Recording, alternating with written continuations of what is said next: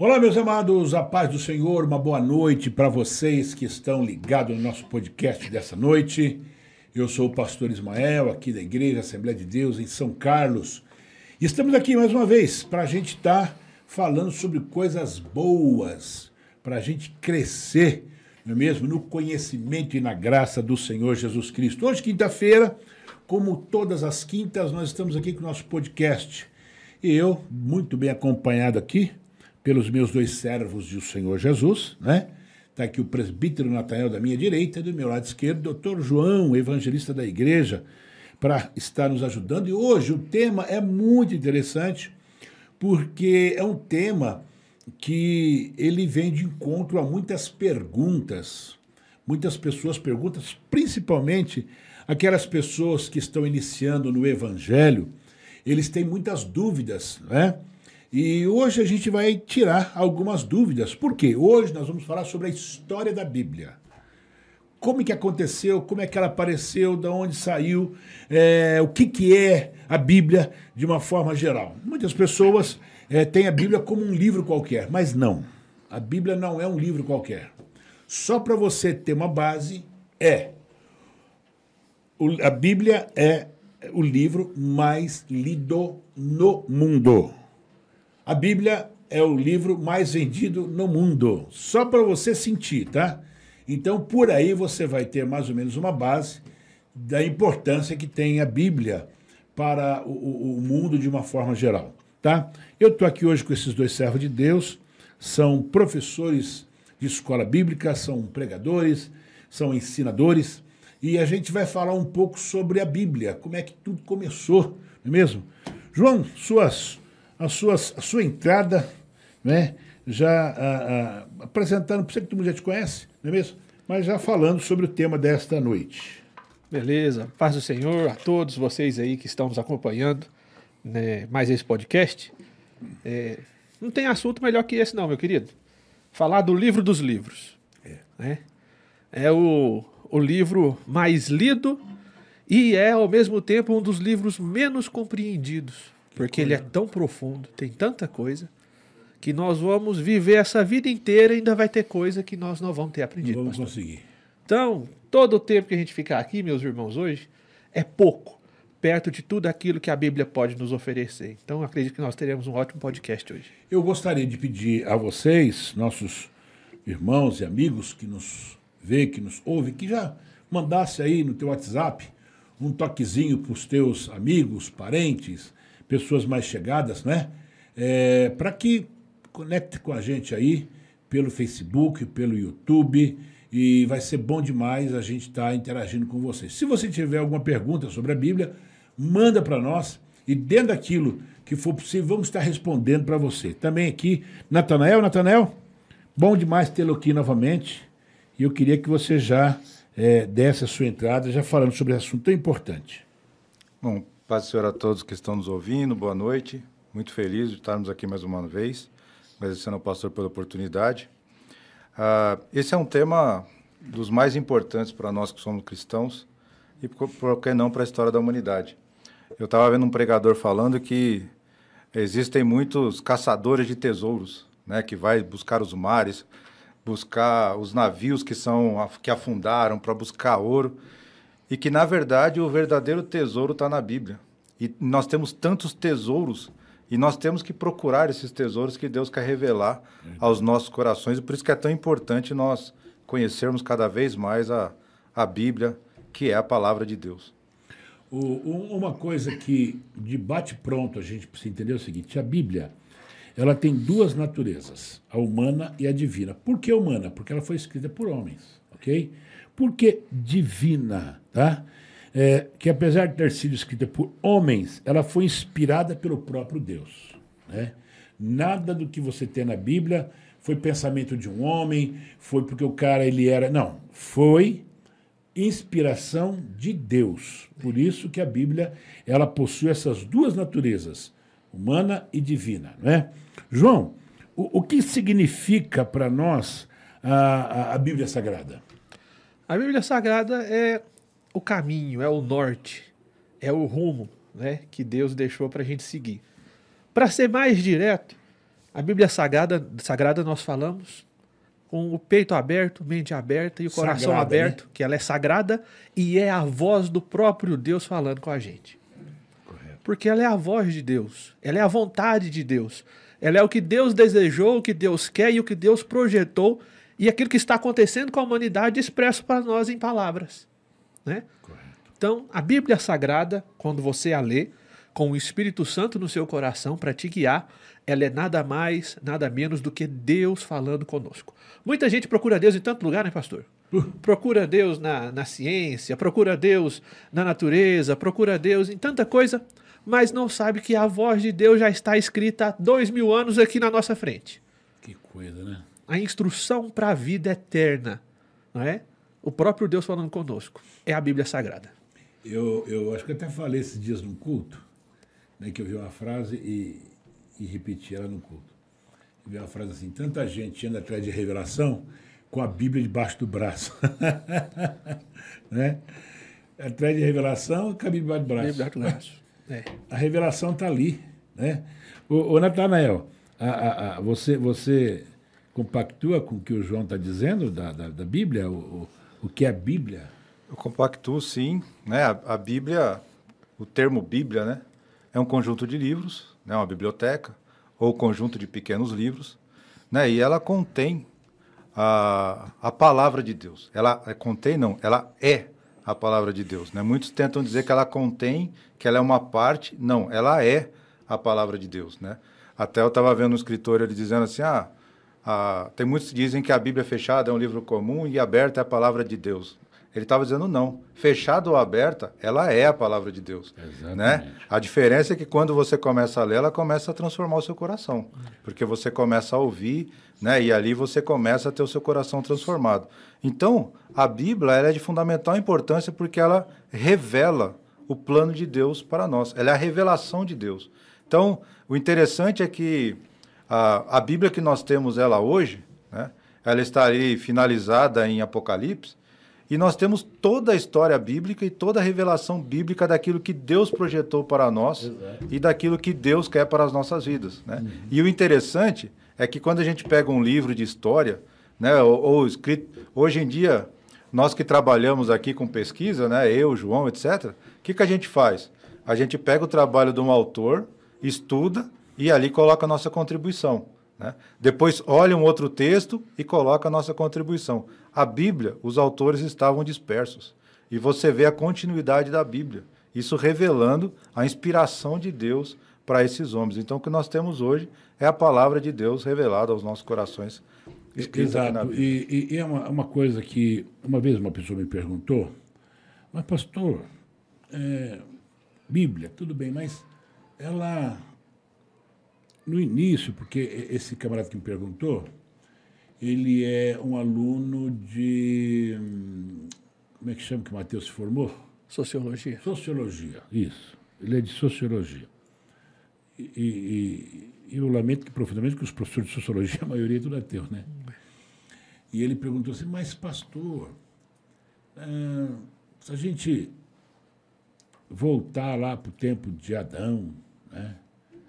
De começo ali, não existia escrita, não existia livro, não existia caneta, não existia. Como é que. Sabe? Mas é tão interessante, eu estou com um livro aqui que eu ganhei de um grande amigo, que fala exatamente sobre a história da Bíblia. E é uma coisa de Deus, porque a história do início, ela veio de boca em boca. Né? Ela ia passando de pai para filho, de filho para filho, para neto, e, e eles iam guardando aquilo. Eles iam guardando aquilo. Né? Ah, os, os, os grandes teólogos, e a gente há de concordar com eles, dizem que Gênesis foi escrito por Moisés. Não é? Moisés. Mas você fala, poxa vida, mas de, de, de Gênesis até Moisés, qual é o tempo? Um tempo muito grande. Muito grande. Como é que ele escreveu? O próprio Deus deu isso para ele. É. O próprio Deus deu isso para ele, não é mesmo? E já no tempo dele já se escrevia, né, João? Já, já. No tempo dele E já se escrevia. é uma das fases da revelação bíblica, né? Que nós aprendemos é que a Bíblia, ela primeiro, ela é revelada ao coração do escritor, Exato. como é o caso de Moisés. Pela tradição da época dele, por essa tradição oral passada de pai para filho e por o próprio Deus falando ao coração de Moisés, a história do Gênesis, Êxodo, né, foi revelada a, Moisés, ele o escritor de todo o Pentateuco. E a segunda fase da revelação da Bíblia é a inspiração, porque não basta você saber, mas Deus inspira essas pessoas a pegar aquilo que eles revelou e passar para o papel. E o primeiro a ser inspirado é Moisés Exato. A passar aquilo para o papel. E o nosso papel hoje é a iluminação. Nós não recebemos revelação nem inspiração, mas iluminação do Espírito Santo para ler aquilo que já foi revelado. Exato, exato. Eu tenho uma pergunta aqui, lá do tio João, perguntando é, a diferença da Bíblia, da Bíblia evangélica para a católica, né? A, a diferença que tem, tio, é que é muito simples. A Bíblia católica ela tem alguns livros a mais do que a Bíblia evangélica. Por que, que ela tem alguns livros a mais? Na verdade, são histórias, não é? e não livros inspirados. Você pega, por exemplo, Macabeus, lá fala sobre a história dos Macabeus, né? E nós, é, é, os grandes teólogos do passado, eles não consideraram como livro inspirado, correto? Então a Bíblia Católica tem lá alguns livros a mais, Macabeus, Tobias, né? Judite. Judite, que são histórias, mas não inspiração pelo Espírito Santo. Então a diferença que existe é essa. Mas no outro lado, não muda nada. Eu até, eu não tinha uma Bíblia Católica e eu tinha muita vontade, cheguei até ir comprar uma, não, não consegui achar. Aí um, um servo de Deus aqui me deu uma de presente. Eu estava até olhando esses dias, né? É, não muda absolutamente nada, a não ser esses livros a mais. Só isso que muda da nossa para a católica. Mas vamos lá. Alguma- É, algumas histórias também. Exato. Não só livros, mas uma historinha ou outra eles encaixam ali em algumas passagens. e tira algumas coisinhas também, É. né? Tira algumas coisinhas também. Porque você pega o Velho Testamento, o nosso velho, o Velho Testamento, que ele vai de Gênesis, que é todos os, os livros do, do, do, do Velho Testamento, ele, ele na verdade, esses, esses livros do Novo Testamento, todos eles, todos eles, é, nós somos uma cópia fiel do que tem os judeus, é mesmo? Ainda que os judeus só usam os cinco primeiros, né? Ele- o, o, ah, o livro da lei é os cinco primeiros, mas eles usam todos, menos o todos. livro de Esther. Me- menos o livro de Esther, né? É, menos Usa o o livro de Esther? Eu não, Não sabia usam o livro de Esther. É, eu não sabia. E- então eles, a, a nossa, a nossa Bíblia evangélica, ela é exatamente como é dos judeus que foi escrito, né? Com, com no primeiro momento por um tipo de escrita e depois pelo pelo próprio a, a língua hebraica, né? Hebraico. O Novo Testamento já foi feito do grego. Grego mesmo? aramaico. Aramaico. Então, é, por isso que a gente fica tranquilo, porque nós somos fiéis àquilo que tem na, no Torá e na Bíblia judaica, não é mesmo? Agora, veja só, é, vamos entender algumas coisas. Ah, alguém perguntou, pastor, a Bíblia ela é de Gênesis Apocalipse. Ela está exatamente os acontecimentos? Não. Não, né? É isso mesmo, né, Antônio? Sim, exato. A, a Bíblia, ela, ela, do jeito que nós recebemos hoje, aquela sequência não é aquela sequência. Ela não é cronológica. Não é cronológica, tá? É, eu até tenho uma Bíblia cronológica. Você, você pega, você está acostumado, é uma luta. dificuldade. A dificuldade é enorme. Mas a, a- preocupação, eu acredito, do próprio Deus para a humanidade é que do jeito que ela está, houvesse o entendimento. Houvesse o entendimento. Então vamos lá. É, Quantos livros formam hoje a Bíblia, Natanel? São os 66, né? Co- Correto. Sendo 39 no Velho Testamento, o Antigo Testamento, e os 27 do Novo Testamento. Então E- vamos falar um. Desculpa, não, termina, termina, termina, termina, termina. Não, eu, na verdade, ia falar outra coisa. Hum. Eu ia falar que essa divisão que a gente tem de capítulo e versículo era bem mais recente. Né? Que antigamente era um texto contínuo. Né? Você pegava um livro ele era contínuo. E aí, muito recentemente, fez essa divisão em capítulo e versículo para facilitar. Para dar entendimento. né? Até no culto, quando a gente vai falar, ó, vamos ler o capítulo t- 10, versículo 15, vai direto lá. Né? Senão você ia ter que falar, vai, quando chegar nessa parte você lê. Então facilitou muito essa, essa forma de divisão. Né? Muito, muito. É, a, a Bíblia uma coisa que, que a gente precisa entender. Antes da reforma protestante, antes da reforma protestante, existia uma, não vou dizer uma lei, vai, mas existia dos sacerdotes é, que somente eles podiam ler a Bíblia. É. Ninguém mais, certo? Ninguém mais poderia ler a Bíblia a não ser eles. Ah, naquela ocasião, os cultos, ou vamos chamar as missas, eram todos em latim, né? Então, você vê que o camarada, se ele não tivesse estudado, não entendia nada. Depois da reforma protestante, aí sim, começou a se traduzir a Bíblia, tá certo? E Gutenberg, né? Gutenberg. Foi o que é, imprimiu a primeira Bíblia no mundo, não é? E dali para cá, hoje tem milhares e milhares de Bíblia. Mas vamos falar um pouco sobre o Novo Testamento. O, o Natanael falou que o Novo Testamento são 39 livros. 27 o Novo. É, 27, 39 o é, é, o Antigo Testamento. Isso. E 27 é o Novo Testamento, que é de Mateus Apocalipse. Então vamos falar um pouco sobre o Velho Testamento. O Velho Testamento, como nós falamos, ele é o que se escreveu antes de Jesus. Correto? Correto. Aí eu queria chamar a sua atenção para uma coisa extremamente importante. É, a Bíblia, ou seja, o Velho Testamento, nele está contido desde o Gênesis. Né? O que, que Deus falou, Natanel, para a mulher depois que ela que ela errou, que ela comeu a fruta, que ela pecou? O que, que Deus disse para ela? Deus falou que da semente da, da mulher, né, iria nascer um que ia pisar a cabeça da serpente. Olha e a partir daí começa toda a revelação desse plano. Toda a revelação de Deus, porque a Bíblia diz que antes da fundação do mundo, Deus já tinha um plano. Uhum. Era o plano. Era. Então aí o que acontece? Eu, eu faço questão da gente bater nessa tecla para mostrar para os nossos irmãos que estão nos ouvindo, nos escutando, nos vendo, como é que Deus trabalhou de forma tremenda e maravilhosa, né? Lá Deus fala para a mulher, olha, vai nascer um, vai nascer um da mulher que vai pisar a cabeça de serpente. Né? E é interessante que eu ouvi um teólogo falando uma coisa uma vez, um grande homem de Deus, ele, muito natural que ele falou isso imaginando, dando imaginação. Toda vez que nascia um filho de Eva, ela achava, esse aqui é o Salvador, entendeu? É. Uhum. Nascia o pé, vai dela, ser esse. Né? Chegou. Né? E quanto tempo durou isso, gente? É. Quanto tempo durou isso? Então, é, João, o Velho Testamento, tá?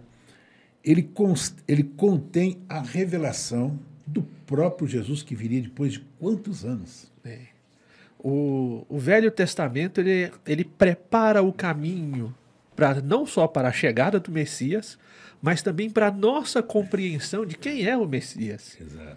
Né? O, esse versículo que o senhor acabou de citar, né, irmão Natanael, de Gênesis 3,15, é tão rico né, que fala que vai nascer aquele que vai pisar na cabeça da serpente, e ele já começa a contar a história de quem é aquele que vai ser revelado que ele vai pisar a cabeça da serpente e esse vai ferir, e ela vai ferir o calcanhar. Exato. Então, já no capítulo número 3 de Gênesis, já fala que nós vamos ter um Salvador, mas um Salvador ferido. Exatamente. Um Salvador que vai ser machucado. Um Salvador que vai absorver o veneno da serpente. Né? Que é o nosso pecado. Que é o nosso pecado. E é Jesus. Olha que belo, né? Então, já no, no capítulo número 3, Deus já dá para nós a notícia de qual é a história que ele quer contar no Antigo Testamento. É o caminho que ele está criando para levantar o Salvador. Exato. Então, se quando a gente olha para o Antigo Testamento, essa é a lente que a gente tem que usar, o óculos que a gente tem que usar para enxergar. a partir disso que eu estou lendo, qual é a história que Deus quer me contar acerca de Jesus? A partir dessa história que eu estou lendo, como essa história leva a Jesus? Exato. Então, no capítulo número 3, Deus já dá a toada da leitura. Ali, aí quando chegamos, no, no, ainda falando do Gênesis, quando nós chegamos no Gênesis 12, Deus chama Abraão. É. Né? E Deus faz uma promessa para ele, né, né Exato. E aquela promessa, eu, você, todos nós estamos contidos dentro daquela promessa. Exato. De fazer uma grande nação a partir dele, né? Exatamente. E, e, e o interessante é que a gente está falando, falando do, do Antigo Testamento, E, e tudo que está ali no Antigo Testamento, né, Jesus ele vem confirmar. É. Jesus ele não vem falar, essa parte aqui do Antigo Testamento está errada, vocês descartam. não, não existe isso. Né? Jesus ele não vai falar em nenhum momento dizendo, ó, descarta essa parte, descarta não. Ele fala que veio cumprir a lei, né? Ele veio ali e ele cumpriu o que precisava ser feito. Então, em nenhum momento, cita textos do Antigo Testamento, quando vai lá com 12 anos discutir com o doutor, cita Isaías. Então, sempre o Novo Testamento vai citando textos do Antigo e sempre confirmando que aquela palavra, né, ela era verdadeira e ela deveria continuar sendo observada. E agora vem no Novo Testamento o cumprimento daquelas promessas. E o interessante é que a gente tá, vai olhando na história, né, diversas profecias sobre nações que ainda viriam a existir, elas são ali apresentadas no Antigo Testamento e logo depois, no decorrer da história, você vê essas nações aparecendo, aparecendo, reinos aparecendo. E não é aquela coisa assim que você, como eu falei, um enredo de uma história que a gente vai escrevendo em três, quatro, cinco capítulos, ou série, ou trilogia, como quer que a gente quiser chamar. Não. Né? Um escreveu aqui e falou que ia acontecer, depois acontece 500 anos depois? Então, quer dizer, nós podemos ver a operação de Deus em toda a história né, e contando a história de Deus no Antigo Testamento. É, é, é uma coisa assim tão fantástica, tão fantástica, que quando Deus ele se revela, por exemplo, a Moisés, né, já é, Moisés, é, já no deserto, quando Moisés já tinha saído da casa de Faraó, e, e ali vai ter um acontecimento que está no Velho Testamento que chama muita atenção. Como eu disse, todo o, Novo Testa todo o Velho Testamento ele, ele é um, um livro sagrado dos judeus que foi escrito na língua deles praticamente, né? ainda que foi um, hebraico arcaico, né? mas foi escrito. Quando Deus se revela a Moisés, ali começa uma coisa interessante que viria a acontecer há, dois mil anos atrás, né? quando ele, ele é o cara que vai resgatar o povo que está cativo no Egito. Né? E, e, Deus usa uma simbologia do sangue, interessante demais, né? Onde se inicia, até hoje, os judeus comemoram a Páscoa, né? que é a libertação, mas Deus usa um ingrediente que salvaria a humanidade no, no Novo Testamento que é o sangue. Uhum. Coisa interessante demais, né? Mas antes disso, lá, lá atrás também, quando Abraão, ele, Deus faz um pedido para ele, né? Que para ele sacrificar o filho. Ali também é uma coisa muito interessante, muito interessante. Quando você pega o pé da letra, ali também é uma é uma característica do Cristo, né? É um tipo de Cristo. O tipo de Cristo, né? Quando ele é sacrificado, ele é pedido para ser sacrificado, e na última hora Deus providencia o cordeiro, né? Providenciou o cordeiro. Quando Moisés então toma a responsabilidade, então Deus na última praga, foi na última praga, não é isso? Uhum. Que Deus falou, olha, então agora chegou a hora. E outra coisa, Deus endurece o coração de Faraó. Uhum. É, a Bíblia ela é muito interessante nisso. Ela não esconde nada. Ela não esconde os erros dos grandes homens de Deus. Ela não esconde pecado. Ela não esconde é, é, injustiça. Não, esconde nada. Não é? E quando a Bíblia diz que Deus ele ele ele o coração de Faraó ficou duro, né? Deus endureceu o coração de Faraó porque Deus queria mostrar a sua glória, né? Queria mostrar quem ele era, uhum. não é? E na última praga, o que, que acontece, João? Qual que era, qual que era a saída dos, dos para ter o, o, filho vivo? É, tinham que passar o sangue no umbral das portas. Exatamente. Né?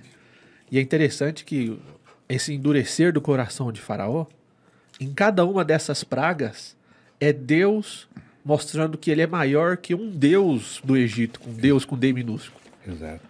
Cada uma dessas pragas representava um deus que eles adoravam. E a última praga, que é matar o primogênito, é o próprio faraó. Uhum. Quem morre é o primogênito faraó. Mas o sangue é passado na porta daquele que crê.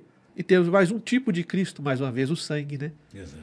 Então, e é interessante que o Antigo Testamento é um derramar de sangue terrível. Muito grande. que se, que se uma pessoa não entende qual história quer ser contada, fica apavorado. Mas quando nós sabemos o que esse sangue representa, tudo fica claro. Tudo tem sentido. Né?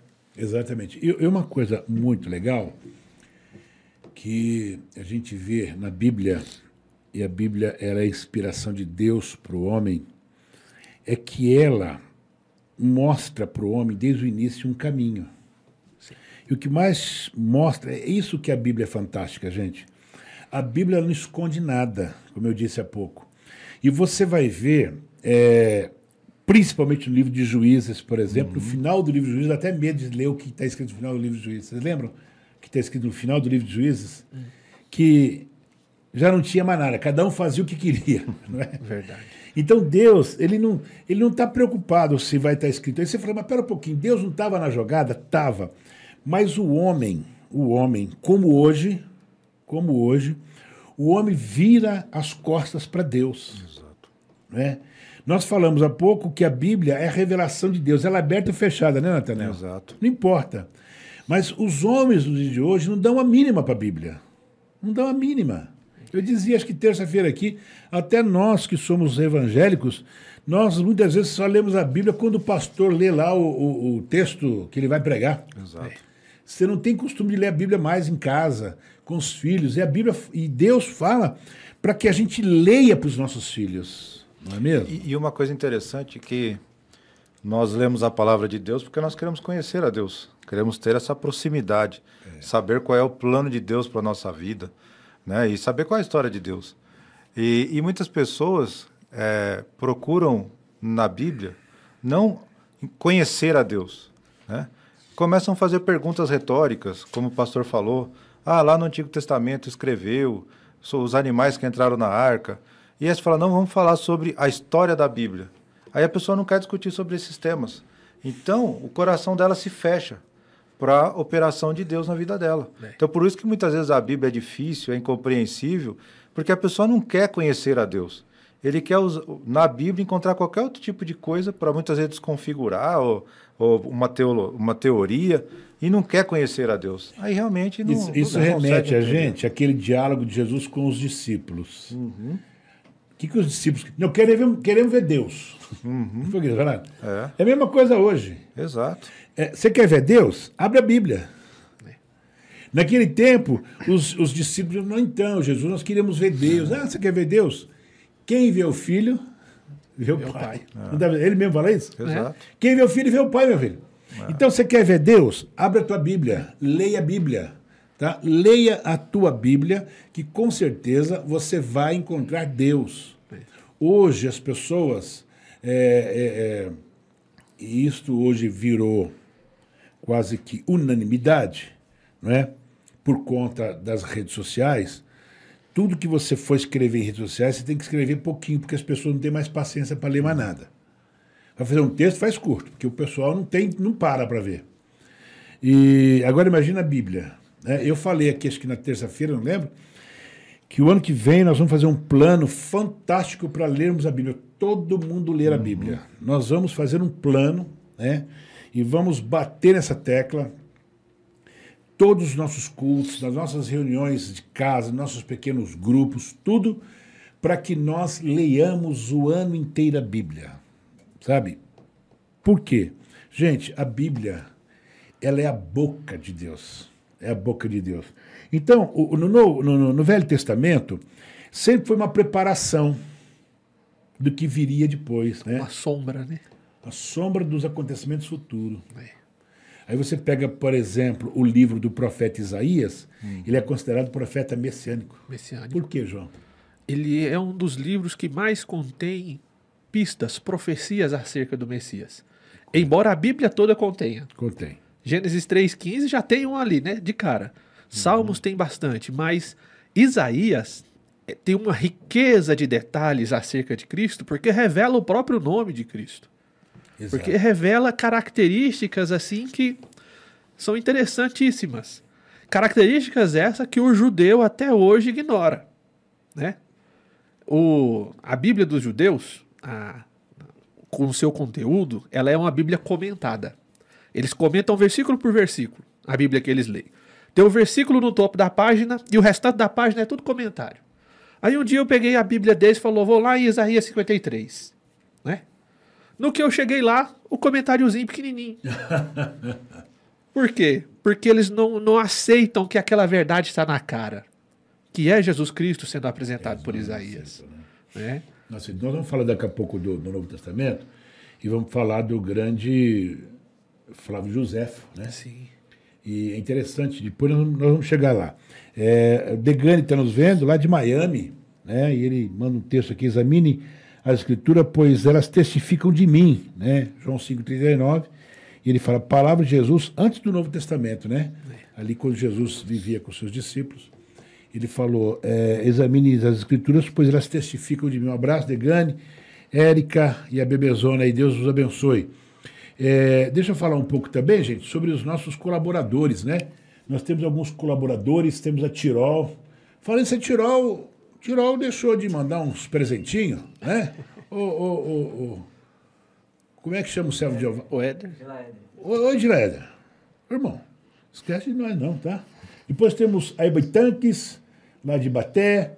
Nós temos também o Marquinhos com a sua empresa de móveis planejado, uma benção de Deus. Temos o Turbulanche, esse não falha nunca. Daqui a pouco chega a benção aí, né? Turbulanche, o melhor lanche de São Carlos. Não adianta falar porque é o melhor que tem. Meu Deus do céu. Temos também o, o- a Marsala. Eita, coisa boa. Esse aí, esse aí é outro. Já está aí a benção. Esses meninos que estão aqui na minha na retaguarda já estão assim, com a barriguinha tudo cheia, né? Porque eh, mandaram, não é mesmo? E temos, que mais? Tem a Tirol, já falei da Tirol. Também tem a Universo da Moda, do Paulinho da Vanessa. Hoje eu falei com o Paulinho. O Paulinho está naquela correria, né? Que faz parte do final do ano, né? Deus abençoe Paulinho, Vanessa, seus filhos, né? E, gente, ó, quer comprar uma roupinha bonita, com precinho pequenininho, é lá, viu? Não adianta correr para outro lado, não. Vai lá, que lá tem coisa boa e com preço, sabe? Tem hora que fala, meu Deus, como é que Paulinho consegue sobreviver com esses preços? Mas ele sempre quis é, é, é, fazer um trabalho fantástico. Deus abençoe, Paulinho. Tá? E a Ótica Diniz também, que é um grande parceiro de todos nós. Se você quiser óculos barato, vai lá, na Ótica Diniz. Gente, voltando aqui. É, nós estamos falando do profeta Isaías, que é o profeta messiânico, Zacarias falou muito de Jesus também, não é mesmo? Aí você vem ali, o profeta Joel, por exemplo, ele fala sobre o acontecimento do capítulo 2 de Atos Apóstolos. Que coisa, né, Natanael? Espírito Santo. É. Então, é, o, o- a Bíblia, ela é, como o, Nathanael falou, uma biblioteca, contém livros pequenos, se você considerar uma biblioteca, mas que todos esses livros têm algo de extraordinário para quê? Para nós, como humanidade, tá? Agora, veja só, ah, o Antigo Testamento, como nós falamos, ele conta a história antes de Cristo. Já o Novo registra, não é mesmo, os acontecimentos a partir do nascimento de Jesus. Muito bem, então vamos falar um pouco agora sobre o, o, o Novo Testamento. O Novo Testamento, como eu disse, ele é tudo aquilo que foi escrito é, após o nascimento de Jesus. E nós não podemos deixar de falar de Flávio Joséfo. É interessante dizer o seguinte, que Flávio Joséfo ele contribuiu demais para que nós tivéssemos certeza do que aconteceu a partir do nascimento de Jesus. Tá? Ele, o livro de Mateus, Mateus, Marcos, Lucas foram escritos pelos seus próprios autores, não é mesmo? E o próprio Joséfo, eh, para quem não conhece o Joséfo, o Joséfo ele era de uma família rica de, de Israel, e parece-me que até era da família dos sacerdotes.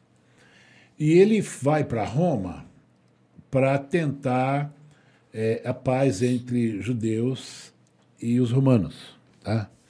Quando ele chega lá, ele se empolgou e ele acaba, eh, acaba eh, eh, virando quase que um funcionário dos romanos. Ele ganha um lugar para morar, ganha cidadania romana, tanto que os judeus não gostam dele, porque diz que ele virou a casaca. Entendeu? Você pode pegar a história, exatamente isso que eu estou falando para vocês, Flávio Joséfo. Mas o bacana é que Flávio Joséfo, ele escreveu muita coisa. Muita coisa. Muita coisa que veio colaborar com aquilo que Mateus escreveu, com aquilo que Marcos escreveu, com aquilo que Lucas escreveu, né? que são os quatro evangelhos, né? e João. João. Então, é, mesmo é, Flávio Joséfo sendo judeu, como o João acabou de colocar aqui, que eles não acreditam no Messias, eles falam que o Messias ainda vai chegar. Mas Flávio Joséfo, nas suas escritas, ele narra uma série de fatos que Mateus escreveu, que João escreveu, que Marcos escreveu e que Lucas escreveu. É, é isso mesmo, João? Ele escreve um livro, né, a História dos Hebreus. É a, a, a principal obra dele, tem vários outros livros também dentro Sim. desse tema, mas nesse livro, a História dos Hebreus, ele, ele dá a luz para a gente conseguir compreender o Novo Testamento, porque ele narra qual era o contexto daquela época. Exato. Ele nos dá informação acerca da cultura, acerca da política, acerca da geografia, acerca do costume. E entendendo essas, essas questões, nós temos uma, mais ferramentas para interpretar a Bíblia. Exatamente. Aí, e, aí que nós dizemos né, que a cultura, o contexto, nos ajuda a interpretar a Bíblia. Né? Mas só que nós temos que tomar muito cuidado, porque é a Bíblia quem deve interpretar a cultura. Sim. Todas elas. A Bíblia é quem interpreta a cultura. O contexto nos, nos, nos ajuda a compreender o que a Bíblia quer ensinar. Porque uma das características da Bíblia é a universalidade. Do mesmo jeito que ela se aplicou lá para Moisés, se aplicou no tempo de Cristo, ela se aplica hoje. Então a história que ela quer contar é a mesma. As culturas mudam, mas é a mesma Bíblia que julga as culturas. Então nós buscamos entender a cultura. Fábio Joséfo nos ajuda a entender essa cultura uhum. para ver como a Bíblia está julgando aquela história. E assim nós aprendemos com aquilo naquele tempo e hoje. E Flávio José nos ajuda com essa missão, compreender a cultura daquele tempo. Com certeza. Natanel, você tem alguma coisa a acrescentar sobre Flávio José?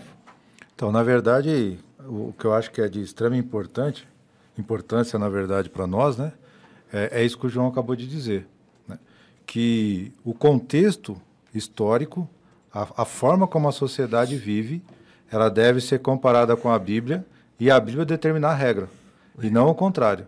Senão a gente começa a modificar completamente a forma como nós vivemos. E aí nós podemos trazer para os dias atuais. Né? Muitas pessoas querendo adaptar a Bíblia à sua vida e não a sua vida à Bíblia. É. E aí a gente começa a ter diversas interpretações equivocadas por conta dessa forma de viver. Exatamente. Ah, essa parte da Bíblia não é interessante para mim, então eu não considero ela como sendo importante. Essa daqui eu gostei, né? então eu vou viver aqui. E não, nós devemos viver a plenitude da Bíblia. Tudo aquilo que ela tem para nós é a forma como Deus quer que nós vivamos. Então nós não podemos separar trechos de outros trechos, não. É a Bíblia toda, é a revelação de Deus e ela nos tem ensinamentos para a nossa forma de viver. E é assim que nós devemos transformar a nossa vida, né? É, o pastor falou lá no começo, né, uhum. do, do, problema da Igreja Católica. E esse foi o grande erro da Igreja Católica. Falar que a Igreja interpreta a Bíblia. É o contrário. A Bíblia que deve interpretar a Igreja. É a Bíblia que deve nortear a Igreja. Exato. Né?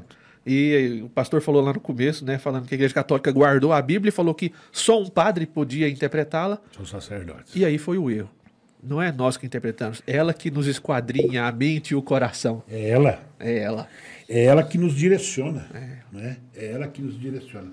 O, o Nathanael falou no início sobre a questão da, da, da, de vários livros. Então, a Bíblia ela é, tem uma divisão, que é o Pentateuco. O que, que é o Pentateuco? São os cinco primeiros livros da Bíblia, certo? São os cinco primeiros, que ele conta a origem de todas as coisas e a forma como Deus não é, escolheu para si um povo, de Gênesis até Deuteronômio. Depois nós temos os históricos, tá? que são os livros que registram principalmente a história do povo de Israel. E essa história ela é contada é, até eles chegarem à Terra Prometida, né? de Josué até Esther. Depois nós temos os livros poéticos, que são os livros que contam poesias, é uma coleção de diversos conselhos de sabedoria, tanto de Jó, Cântico dos Cânticos, tá? E é interessante dizer que é, o livro de os livros poéticos, independente dele ser poético, é, é, é, um, é, um, é, um, é um poço de conhecimento, né? Porque uh, boa parte ele foi escrito por Salomão, e Salomão foi um dos homens mais sábios que já pisou nessa terra. Porque no momento em que ele foi coroado rei, ele podia fazer um pedido para o Senhor. E ele não pediu nada a não ser sabedoria. Né? Depois nós temos os livros de profecia que registram o quê? As mensagens dadas por Deus sobre o futuro do seu povo. É isso que é fantástico, tá? E Deus escolhe é, homens como Isaías, como Malaquias, como Zacarias, para poder escrever. Depois nós temos, então, já no Novo Testamento, vamos falar agora sobre ele, é, que são os evangelhos, né? que são os quatro livros, de Mateus até João. Tá? Depois temos os livros históricos e o Novo, é, do Novo Testamento, tá? que são Atos dos Apóstolos. Aí vai contar toda a trajetória dos antigos discípulos que agora são apóstolos de, do Senhor Jesus. Tá? E depois temos as epístolas, que aí já entra principalmente o, o, o, que é considerado, Paulo é considerado o apóstolo, né? O, apóstolo. o grande apóstolo, uhum. não é? Eu acho que não teve apóstolo maior do que ele, que teve de Deus revelação como ele teve. E por fim, nós temos então é, o livro de Apocalipse, que é escrito por um dos apóstolos, que foi o único apóstolo que não morreu de Marte. Uhum. Ele foi colocado numa ilha chamada Patmos e lá ele morreu de velhice. Foi o único, né? porque os outros 11 todos Todo foram mortos ou pela cruz ou tiveram as suas cabeças cortadas. Qual que é outro tipo de ah, jogado também as feras, né? As feras. Coliseu de Roma. Uhum. Isso na época de Nero, né? E então João da ilha de Patmos foi o último e foi o único que não morreu assim. E ele então escreveu o livro de Apocalipse, que está se cumprindo hoje, né? de uma forma tremenda. Mas vamos falar um pouco sobre o Novo Testamento. Novo Testamento. Novo Testamento ele inicia com o nascimento de Jesus. É isso mesmo? Exato. E ele conta a história do nascimento. E é, e, é, e é interessante, gente, isso que é uma coisa fantástica. Nós não podemos deixar de falar sobre essa questão do nascimento. O que, que acontece quando Jesus nasce? Os magos viram o quê? A estrela. Né? Estrela. Mas por que, que eles viram a estrela? Porque já tinha uma profecia. Exato. Olha só comigo, já tinha essa profecia. Que apareceria a estrela de Belém, né? E quando ela aparecesse é porque o Messias tinha nascido. Aí já sabia o tempo, a cidade, né? o local, o nome. Sabia tudo. Tudo. Porque tudo isso já está lá atrás escrito. Ó, é. oh, de Belém, né? É. Quando o profeta fala, né? O interessante é que a gente tem o período intertestamentário. Sim, é bom falar sobre isso. Bem os, lembrado, bem os, lembrado. Os 400 anos ali sem ter uma profecia, uma revelação e etc. E os magos estavam esperando. Quer dizer, fazia 400 anos que não tinha não nenhuma tinha mensagem é. nova. Exato. Né? E eles estavam lá esperando. Na hora que eles viram, falaram, opa, Lógico que eles não viveram os 400 anos, mas é. eles estavam ali na sua vida esperando. Na hora que eles olharam, eles falaram: opa, tem uma promessa, tem uma profecia é, é sobre muito isso. Muito bem lembrado pelo, pelo, pelo servo de Deus aqui, gente. Ó, você pega a Bíblia evangélica lá no final, depois do, do, do Novo, do Velho Testamento, ela tem quatro páginas em branco. Uhum. É isso mesmo? É assim mesmo? É. Essas quatro páginas é, significa 400 anos que Deus deixou de falar com o seu povo. Tá? É, já a arca já tinha sumido, já não existia mais a arca. É, Deus já não se revelava mais ao sacerdote. Eles faziam tudo aquilo, mas Deus. Depois de 400 anos, os magos viram a estrela. E é interessante que é 400 anos onde Deus não fala com ninguém. Com não ninguém. tem profecia. A voz da profecia se cessa mas são 400 anos que politicamente é uma bagunça. Misericórdia. É 400 anos onde surge Alexandre o Grande. Uhum, é o 400 anos onde Alexandre morre e Roma toma conta de tudo. É 400 anos onde os judeus se tornam vassalos de, dos romanos. Yeah. Né? E é justamente aí, por ser esses 400 anos de silêncio, que nós temos a não canonicidade do livro que o senhor citou lá atrás, Macabeus. Exatamente. Porque como que esse livro é inspirado por Deus se Deus estava calado nesse tempo? Né? Macabeus ele cai exatamente nessa faixa. Nessa faixa. Né? Porque a, a revelação só vai voltar com Cristo. Né? Primeiramente com João Batista, depois com Cristo. E, e o interessante, pastor, é que nesses 400 anos, como o João falou, é preparado o caminho para a chegada de Jesus. É. Né? O Alexandre o Grande ele começa a helenização, então começa a colocar a cultura grega, isso espalha o grego por todo o mundo. Os romanos eles conquistam e começam a fazer estrada, que facilitava o deslocamento, né? e facilitou depois o povo, de, os apóstolos, poder levar a palavra do Senhor. Exatamente. Então, quer dizer, Deus não, não, não profetizava ali, não falava com o seu povo, mas, a gente Mas vê ele tá conduzindo aqui. a história Está trabalhando. conduzindo a história para aquele ápice, né, a plenitude do tempo, como diz a Bíblia, ou seja, as condições ideais para que Jesus viesse e tivesse Exato. a- a Nós falamos sobre isso no último domingo, que Alexandre Grande, ele tinha um princípio, ele não era aquele cara que chegava e arrebentava com tudo, né, que nem os babilônios, os ba- a Babilônia fazia. Ele, ele só introduzia a cultura grega, cultura. que é o inglês de hoje, vai. E que no futuro vai ser o mandarim, tá? É. Já vai se preparando. Você fala para o seu filho aprender mandarim, tá bom? Vai ser bom para ele. É, então, como, como o Natanael falou, ele vem e ele então introduz né, a, a cultura grega. Tanto que Paulo falava, né? Falava o Falava grego, né? E os romanos entram.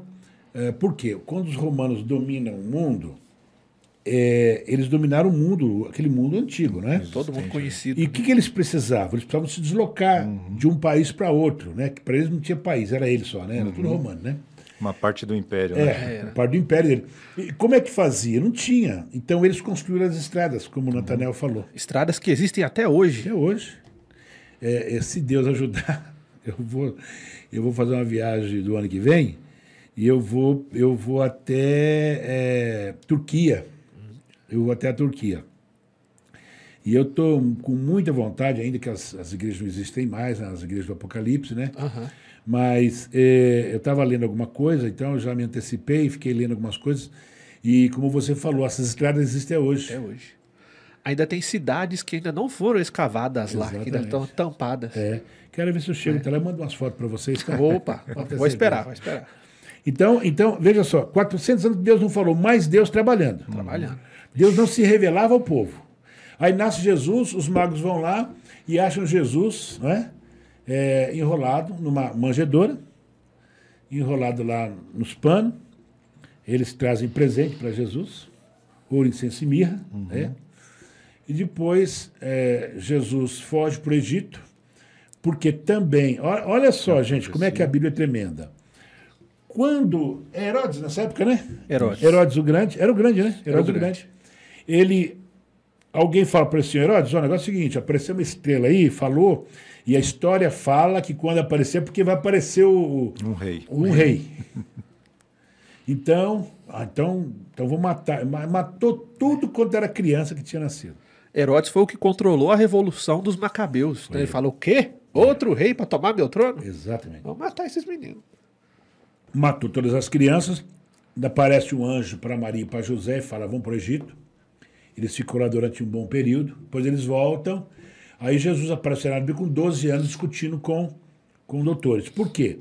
Na, na lei judaica, o menino de 12 anos tem emancipação. É. Até isso, né? Aparece Jesus ali, é, discutindo com, com, com, com os doutores. Aí nós vamos encontrar Jesus lá já é, aparecendo no cenário quando João Batista está batizando. É isso, né? É, Isso. João Batista batizando, Jesus aparece. é o terceiro momento. É. né? Aí começa o ministério de Jesus. Já com 30 anos. Né? Com 30 anos ele é batizado. Uma outra coisa, gente, que é muito importante você entender. Nós evangélicos, nós não batizamos criança. Não. Por quê? O batismo é o quê, João? É o morrer para o mundo. E você Morrer para o mundo. É, é- é você fazer a sua de- a declaração, né? Declaração Nathan? de fé. é Reconhece- é voluntário. Voluntário, você faz a sua declaração. E reconhece que é pecador. né? Exatamente. Uma- um bebê que nasce, ele tem essa condição? Não. Não tem Nenhuma. essa, O bebê que nasceu, que tem três ainda. meses, ele tem entendimento? Não tem. Não, é zero. Então, No- até aí, a Bíblia, a Bíblia tem essa Bíblia em cima, as pessoas passam por cima. né? E Jesus, né, foi apresentado e foi, batizado aos 30. Aos 30 anos de idade. Nós assembleianos, né, batizamos com Cristo, né? É porque tem algumas igrejas que dizem, né? É. Elas até batizam, né? Batizam crianças, né? É, batizam criança. É... Bem, que Deus, que Deus tenha misericórdia, né? É, então, veja só, Jesus é batizado e começa o ministério de Jesus. A Bíblia, ela vai dar passo a passo de Jesus nesse período, né? Ainda que na Bíblia está escrito que se fosse escrever tudo que Jesus fez, não tinha livro que coubesse, né? É isso mesmo? O que Deus nos permitiu conhecer já é tão belo, tão, tão diverso, tem tantos detalhes, né? E não só é belo, diverso, mas é redundante. Por isso que os três primeiros livros, né, pastor, são chamados de evangelhos sinóticos. Sim. Porque eles contam a mesma história. É a mesma história contada por três pessoas e de maneira fidedigna. Relata os mesmos fatos. Pode ver, se eu, pastor e o irmão Natanael virmos três histórias, a mesma história, e formos contar para outra pessoa. Cada um vai ter um ponto de vista e às vezes vai ter alguma coisa torta, meio Exatamente. esquisita, né? Agora não, os evangelhos contam a mesma história a partir de pessoas diferentes e não há contradições. Não tem como, né? Não tem. É, é- é algo assim sobrenatural o que é a Bíblia Sagrada. Quando você entra no Novo Testamento, o que, que vai acontecer? É, Jesus vem para mostrar ao mundo a nova realidade de Deus para o mundo. Tá? Quando a Bíblia ela informa o que Deus falou lá em João, o que Deus falou, e Jo- João escreve 3,16, o próprio Jesus falando, né? Jesus diz que Deus amou o mundo de tal maneira que deu o seu filho unigênito. Agora, aonde é que está escrito isso na Bíblia? E quem é o filho unigênito? Jesus. O próprio Jesus. E, e o interessante, eu estava até na, na Escola Bíblica Dominical domingo passado, né? Jesus não veio condenar o mundo. Não. Ele veio salvar o mundo. Então muitas vezes a pessoa fala assim: ah, mas Jesus veio dizer que eu sou pecador. Não. Ele veio nos perdoar os pecados. Jesus veio nos libertar. Exato. Então não veio condenar Imagina. ninguém. Jesus veio nos tirar da morte. Rasgar o escrito de dívida que havia Exatamente. contra nós. Né? Então a gente não pode esquecer isso. Jesus ele veio nos salvar, ele é o Salvador. É aquele que nos resgata da morte, nos livra do pecado. Né? Então por isso que nós precisamos né, de Jesus na nossa vida, porque ele veio nos salvar, veio nos resgatar. Exato. A gente não pode esquecer jamais isso. Não, é, a- a- é interessante que a Bíblia ela vai mostrar para nós a vida de Jesus é, indo é, contra aquilo que os judeus acreditavam. Né? Exato. No sentido do que? Ele disse que ele veio trazer o quê? Veio trazer paz, Uhum. não, não fogo, né? Ele Ah, veio trazer é. paz. Para dentro do conhecimento judaico, eles esperavam que o Messias viesse com uma espada na mão para os libertar do jugo dos, dos É. Libertar romanos. politicamente, né? É. Porque quando você pega a própria Bíblia, ela vai começar a mostrar lá no Velho Testamento quando o povo começa a ser subjugado por várias nações. Uhum. Os babilônicos, né? É. Os quem mais? Aquele o- Primeiro os persas, os assírios, os né? assírios, Depois babilônicos. babilônicos, né? E, e quer dizer, eles são É, e os persas dominam os babilônicos, que dominam eles Exatamente. também. Então vem, vem um país dominando o outro, outro. e o povo sendo subjugado. É, O que acontece? Quando Jesus chega no cenário, eles esperam um, um Jesus que viesse para dizer: opa, eu sou. Eu sou Agora nós que vamos vocês. subjugar os outros. Exatamente. Mas é, é tão interessante. Eu, eu acho que eu contei para vocês que eu assisti um filme, um filme muito antigo. Filme acho que de 58, né? Que fala sobre a história de Nero. Muito bacana o filme. E, e é interessante que um dos personagens desse filme. Não, não, não. É esse filme e eu assisti também, esses dias, um pedaço do Ben-Hur, filme Ben-Hur. E uma das personagens do filme, né? Ela fala pro Ben-Hur assim: você precisava escutar esse homem que está aí.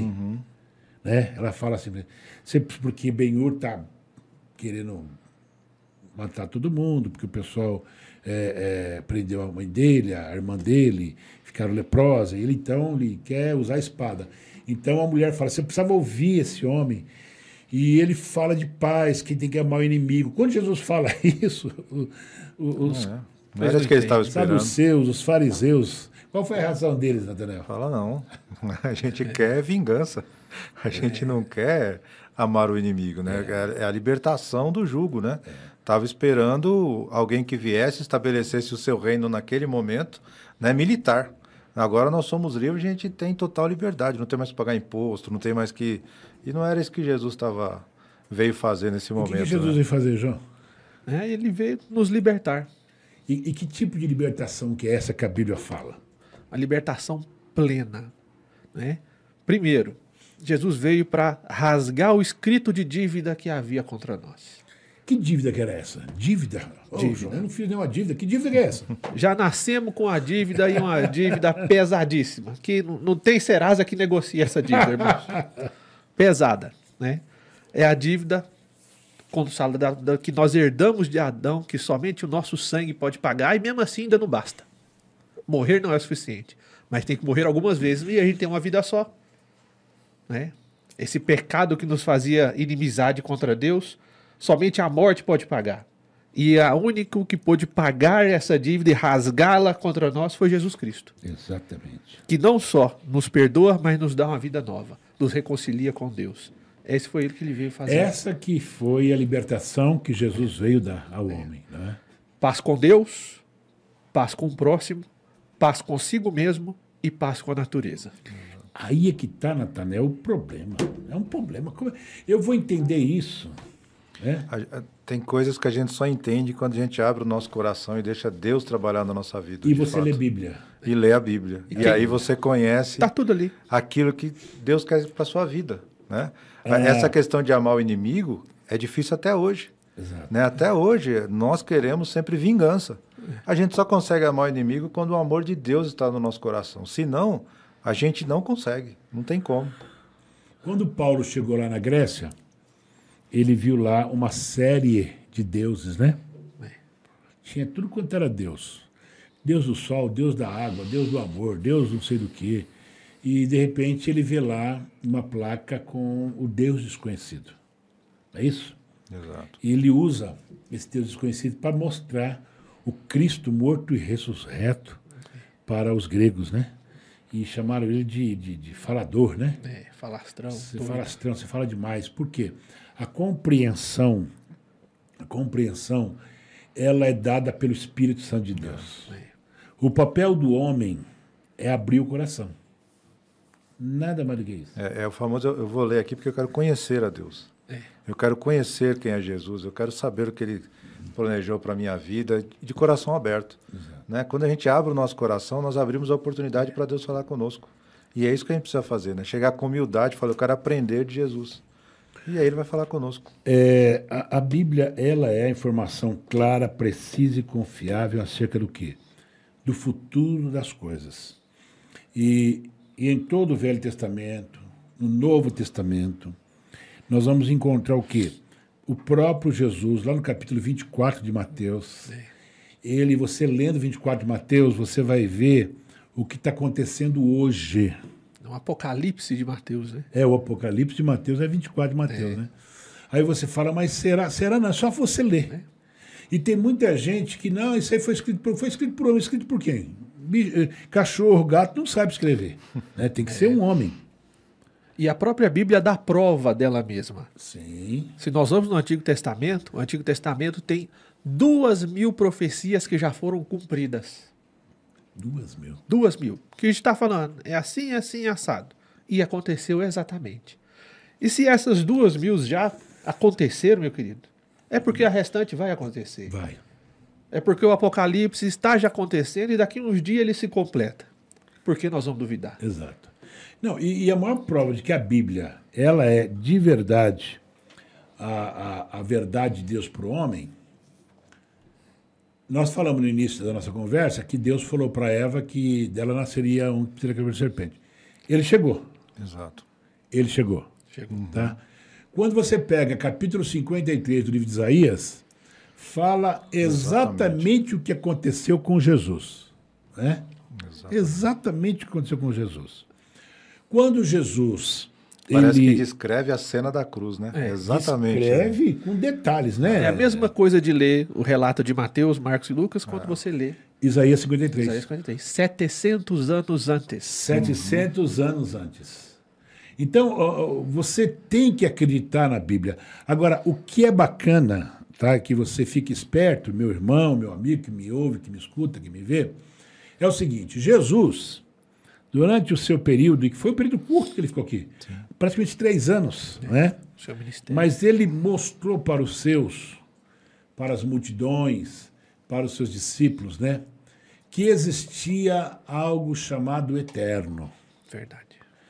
Que o homem, ele, Deus lá, é, o próprio Deus lá no início fala que nós somos feitos a imagem e semelhança de Deus. Uhum. Aí, peraí, porque Deus então pergunta, Deus era branco?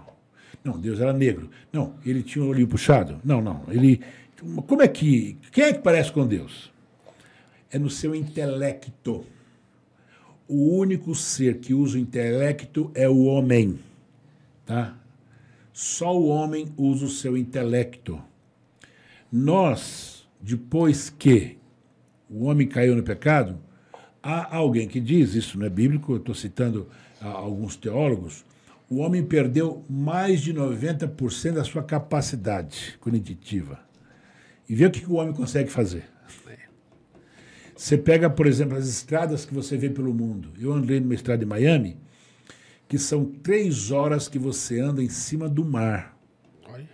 Tá? Que você sai de Miami e vai para Key West, que fica dentro de Miami mesmo. É dentro da Califórnia. Como é que chama o da estado? Flórida. Flórida. Da Flórida, né? Fica dentro da Flórida. E você anda em cima daquilo e você fala assim, não é possível. Como é que o cara faz um negócio desse? Tá?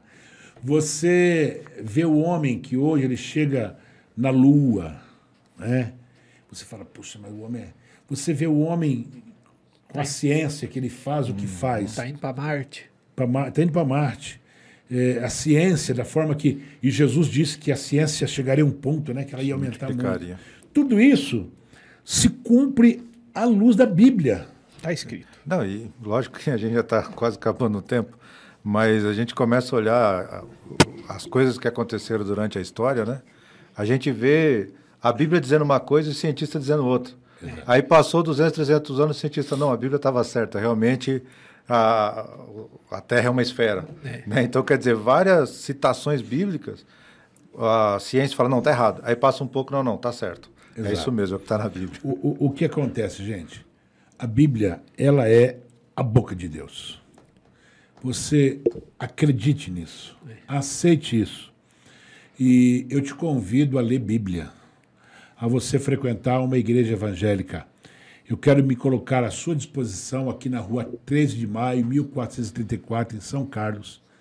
Nós temos aqui as nossas reuniões domingo às 9 horas da manhã, às 18h30 horas no domingo e às terças-feiras também às 19h30 horas. Venha. Aqui nós se preocupamos em mostrar a Bíblia para você, tá?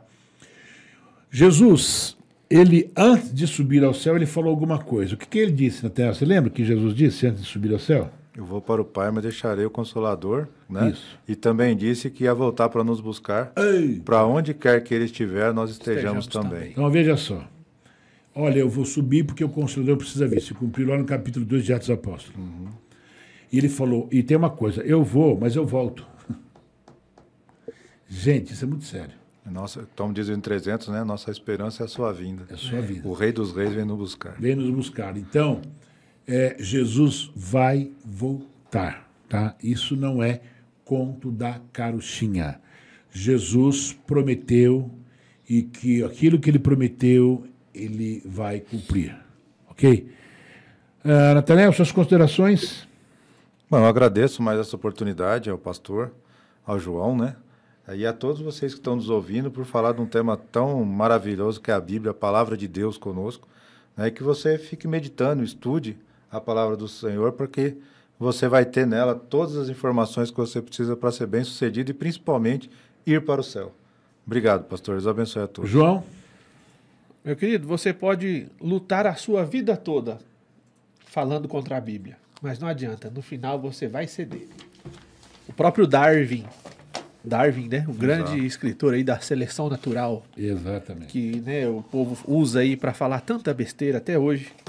O Darwin, no final da vida dele, ele falou uma frase que muita gente não divulga. Sabe o que ele disse? Aham. Que a diferença entre crer na Bíblia ou não é você ser chamado para um jantar ou você ser o jantar. Se você crê, você é chamado para estar ao redor da mesa do Pai. Mas se você não crê, você que é o jantar. Morte. Isso Darwin falou. Darwin falou isso. E, mas essas- esse tipo de coisa poucas pessoas falam. né? É, não é divulgado. Um, ó, eu vou tentar lembrar se foi Maomé. Eu acho que foi o próprio Maomé.